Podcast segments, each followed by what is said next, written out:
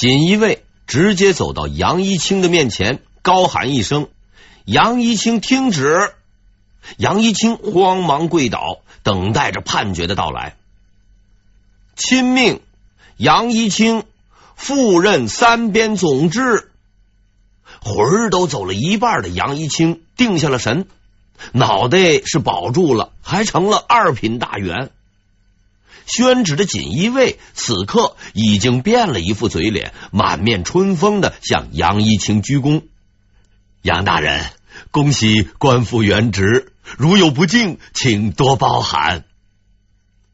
要知道，干特务工作专横跋扈的锦衣卫，有时也是很讲礼貌的，至少在高级别的领导面前是如此。杨一清拍拍身上的尘土。他已经意识到了这一任命隐含的意义。李东阳，我们约定的时刻终于来到了。他转进内室，准备收拾行装，可是锦衣卫拦住了他的去路。杨大人，就不用收拾行李了，即刻出发吧，军情十分紧急。杨一清呆住了，军情？是的，杨大人。安化王叛乱了。安化王朱志藩外系藩王，世代镇守宁夏。这个人其实并不起眼，因为他祖宗的运气不好，当年只贪到了这么一片地方，要钱没钱，要物没物，连水都少得可怜。急于改变命运的朱志藩不能选择读书，只能选择造反。可是他的实力太差，造反就是自寻死路。关键时刻，一个人帮了他的忙，给他送来了生力军。这个人就是刘瑾。刘瑾又犯了老毛病，由于文化水平低，他总是把问题想得太简单。整理军屯虽然看上去简单，实际上却根本实行不了。要知道，那些占据土地的可不是一般土财主。他们都是手上有枪有兵的军事地主，这种人我们现在称之为军阀。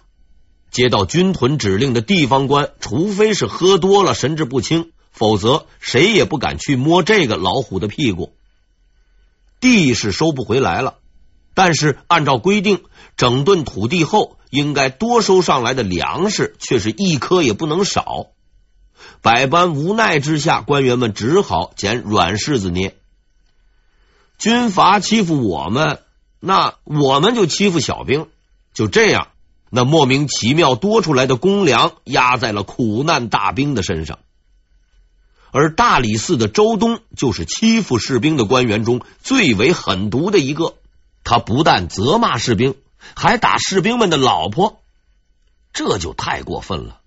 宁夏都指挥使何锦义愤填膺，准备反抗。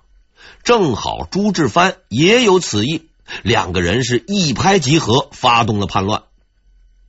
由于这件事情是刘瑾挑起来的，加上刘瑾本身名声也不好，他们便顺水推舟，充分使用资源，定下了自己的造反理由：杀死刘瑾，为民除害。这个口号倒是没错。事情出来以后，刘瑾急得不行。毕竟事情是他闹出来的，责任很大。人家还指明要他的脑袋，他立刻派人封锁消息，并找来李东阳、杨廷和商量。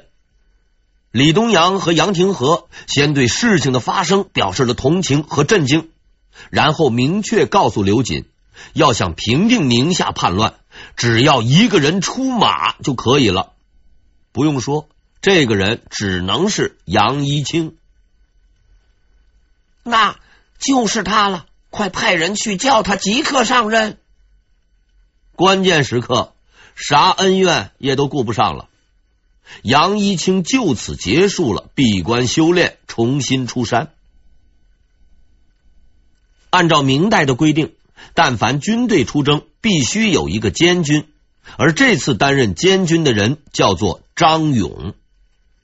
张勇成为了杨一清的监军，对此我一直有个疑问：这个天才的主意到底是谁提出来的？为此，我还专门在史料中找过，可惜一直未能如愿。刘瑾将在这对黄金搭档的帮助下，一步步走向黄泉之路。张勇是保定人，原先是八虎之一。此人脾气暴躁，而且专横跋扈，有时候比刘瑾还要嚣张。但是张勇还是比较有良心的，他觉得刘瑾干的事情太过分了，经常会提出反对意见。对于这种人，刘瑾自然是不会放过的。他决定安排张勇去南京养老，可惜这个事儿啊干得不利落，被张勇知道了。下面发生的事情就很能体现他的性格了。张勇先生二话不说就进了宫，直接找到朱厚照，表达了他的观点：刘瑾这个人不地道，想要坑我，大哥你瞧着办吧。朱厚照一听这话，便拿出了黑社会老大的气势，叫刘瑾马上进宫和张勇谈判。刘瑾得到消息，连忙赶到为自己辩解。刘瑾在那儿说的是唾沫星子横飞，朱厚照呢听的是聚精会神，但他们都没有发现张永兄正在卷袖子。当刘瑾刚说到情绪激动的时候，突然一记重拳落在了他的脸上，耳边还传来了几句真人配音：“打不死你，打不死你。”要知道，张永兄没有读过多少书，自然也不喜欢读书人的解决方法。他索性拿出了当混混时的处世哲学：打。他脾气不好。也不管朱厚照在不在场，抡起了拳头就打，打起来就不停。可是要说这个刘瑾，也不愧是在道上混过的，反应十分快，挨了一下以后，连忙护住了要害部位，开始反击。朱厚照虽然喜欢玩，可看见这两位兄台竟然在自己的地盘开打，也实在是不给面子，立马就大喝了一声：“住手！”老大的话还是要听的。两位怒发冲冠的小弟停了手，却握紧了拳头，怒视着对方。朱厚照看到两个手下矛盾太深，便叫来了八虎中的古大用，摆了一桌酒席，让两个人同时参加，算是往事一笔勾销。哎，这一幕啊，在黑社会电影中经常出现。俩人迫于无奈。吃了一顿不得已的饭，说了一些不得已的话，什么你好我好大家都好，叫几声哥哥，哎，流几滴眼泪，然后呢，紧握拳头告别，明枪暗箭，涛声依旧。没办法，感情破裂了。怀着刻骨的仇恨，张勇踏上了前往宁夏的道路，在那里，他将找到一个同路人。一个为自己报仇雪恨的帮手，杨一清并不喜欢张勇，他知道这个人也是八虎之一，是刘瑾的同党，所以他先期出发，日夜兼程，只是不想和这位仁兄啊在道上碰上。可是当他赶到宁夏的时候，却惊奇的发现叛乱竟然已经平定了。原来他的老部下裘越听到消息，第一时间带兵就打了过去。朱志藩也真是太差，完全不是对手，一下子就全军覆没了。杨一清没事做了，他找了个地方安顿下来，等待着张勇的到来。他知道自己迟早要面对这个人的。不久之后，张勇的先锋军进了城。但是张勇还在路上，杨一清实在闲得无聊，只好上街散步。然而就在他闲逛的时候，却发现了一件十分奇怪的事情。他看见张勇的部队分成数股，正在城内四处贴告示，而告示的内容竟然是颁布军令，严禁抢劫。很明显，士兵们也确实遵守了这个规定。这件事情十分有趣，这是杨一清的第一个感觉。这个臭名昭著的太监为什么要发安民告示、严肃军纪呢？他开始对张勇产生了好奇，应该见一见这个太监。很快，他就如愿的见到了张勇。出人意料的是，张勇完全没有架子，对他十分客气。杨一清很是吃惊，随即有了这样一个念头：死人是可以争取的。但是接下来发生的事情却让他收回了这个念头。他们见面时谈到了这次叛乱，张勇突然拍案而起，声色俱厉的大声说道：“这这都是刘瑾这个混蛋搞出来的，国家就坏在他的手里。”然后他转过了头，目不转睛的看着杨一清。话说到这份上，老兄。你也表个态吧。然而杨一清没有表态，他只是不慌不忙的拿起了茶杯，低头不语，独自喝起茶来。初次会面就发此狂言，此人不可轻信。张勇没有等到回应，失望的走了，但临走时仍向杨一清行礼告别。看着张勇消失在门外，杨一清立刻皱紧了眉头。他意识到眼前似乎已经出现了一个机会，或是陷阱。正当杨一清迟疑不定的时候，他的随从告诉了他一条看似不起眼的新闻：原来张勇进城时给他的左右随从发了一百两银子。这笔钱每人都可以拿，只是有一个条件，不允许以任何名义再拿老百姓一分钱。这件被随从们引为笑谈的事情，却真正触动了杨一清。他开始认识到，张勇可能确实是一个可以信任的好人。不久之后发生的事情，让他更加坚定了自己的想法。张勇又来拜访杨一清了。这次呢，他不是空手来的，手里还拿着几张告示。他一点也不客气，怒气冲冲的把告示往桌上狠狠的一甩，径自坐了下来。你看看吧。从张勇进来到坐下，杨一清一直端坐着，纹丝不动。几十年的阅历让他变得深沉稳重。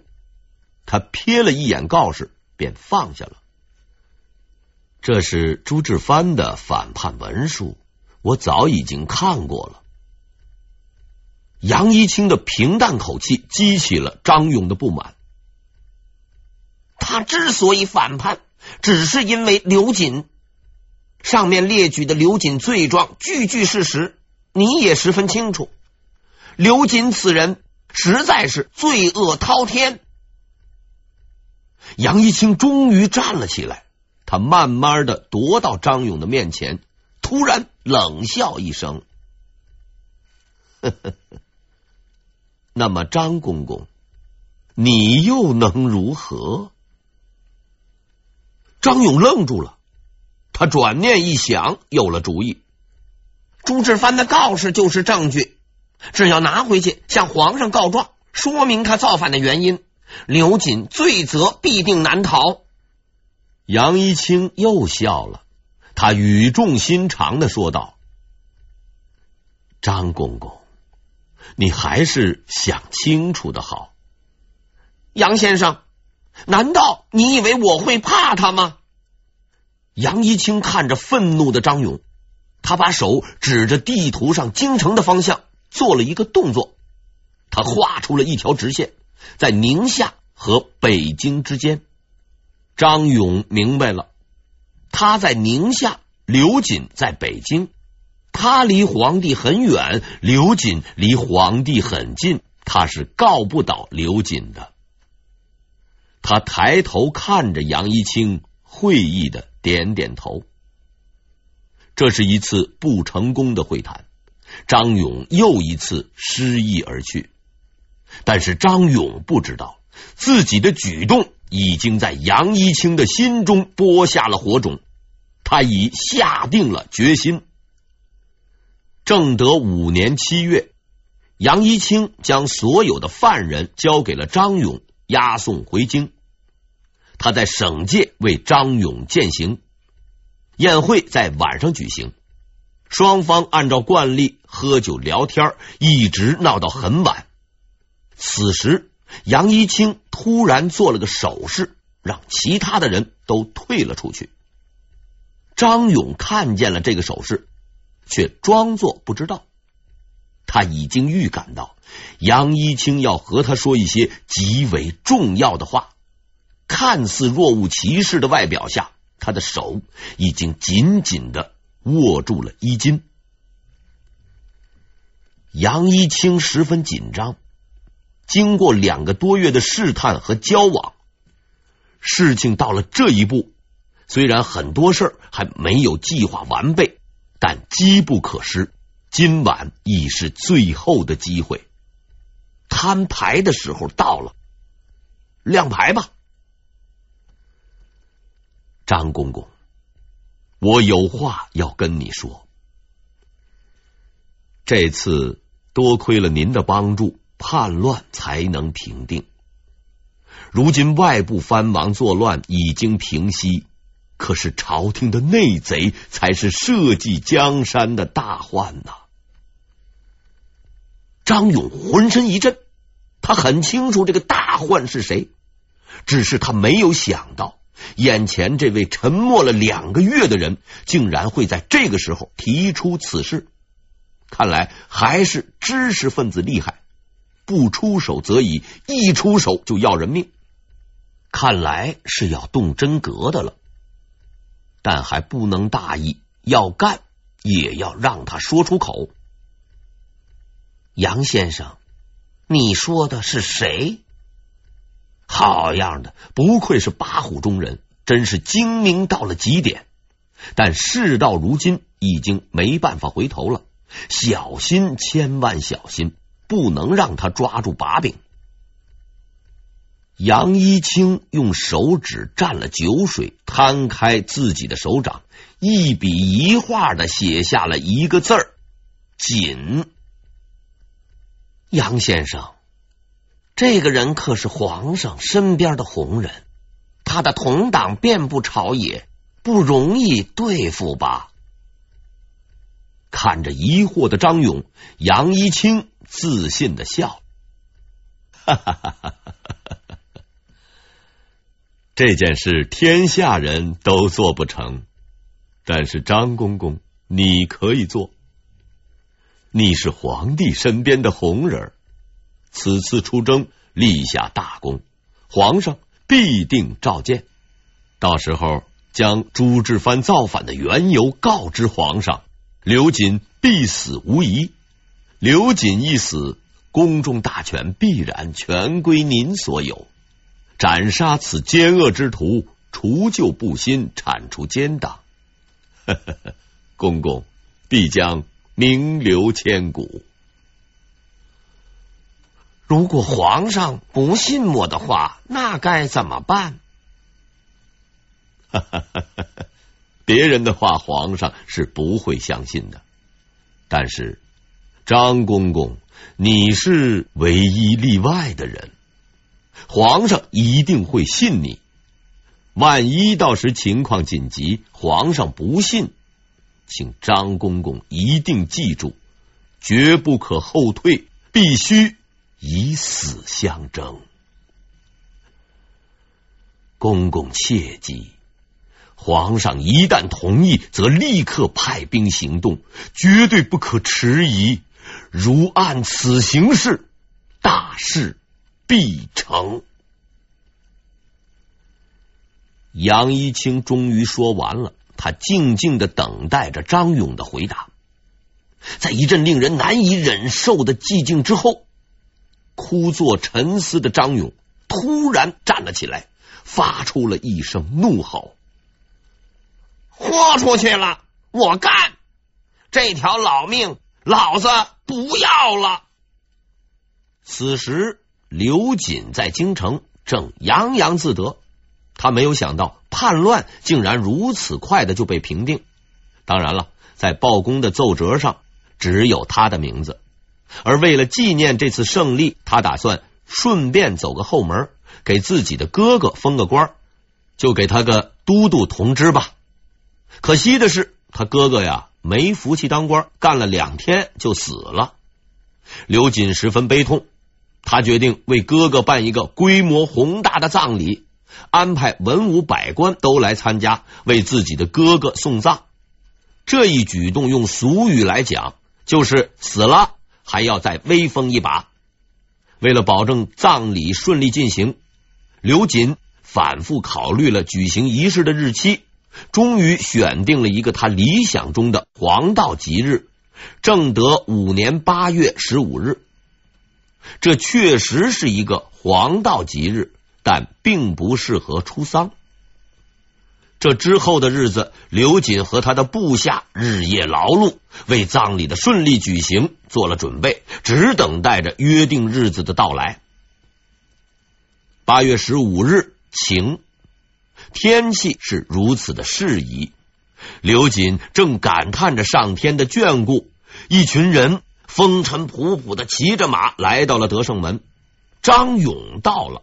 他从宁夏出发，日夜兼程，终于赶到京城。在这个关键的日子，此时的他已经没有了疑虑和顾忌，因为就在密谋后的那个清晨，临走的时候，杨一清向他交出了所有的底牌。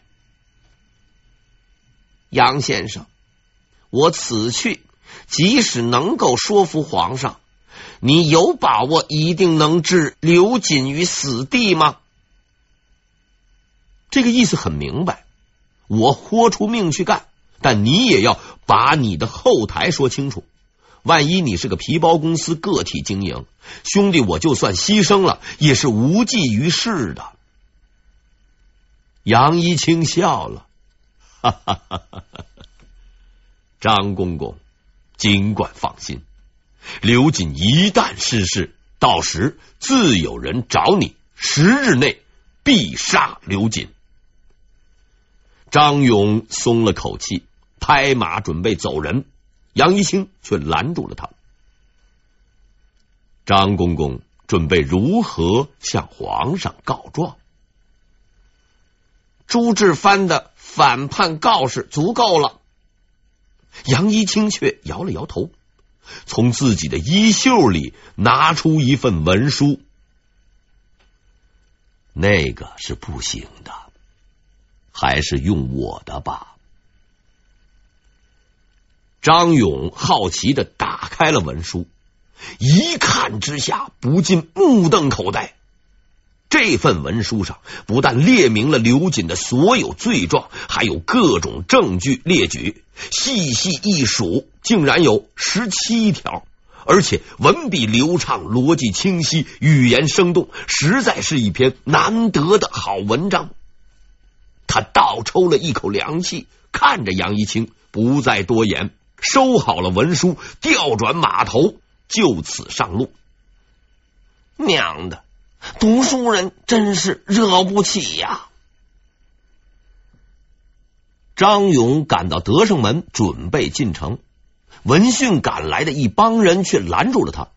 原来刘瑾得知此事，十分慌张，对危险即将到来的预感帮助了他。他立刻下令张勇改日入城。可是他太小看张勇了。对这些阻拦的人，张勇的答复。非常简单明了，马鞭伺候。老子连刘瑾都不放在眼里，你们算是什么东西？竟敢挡老子的路！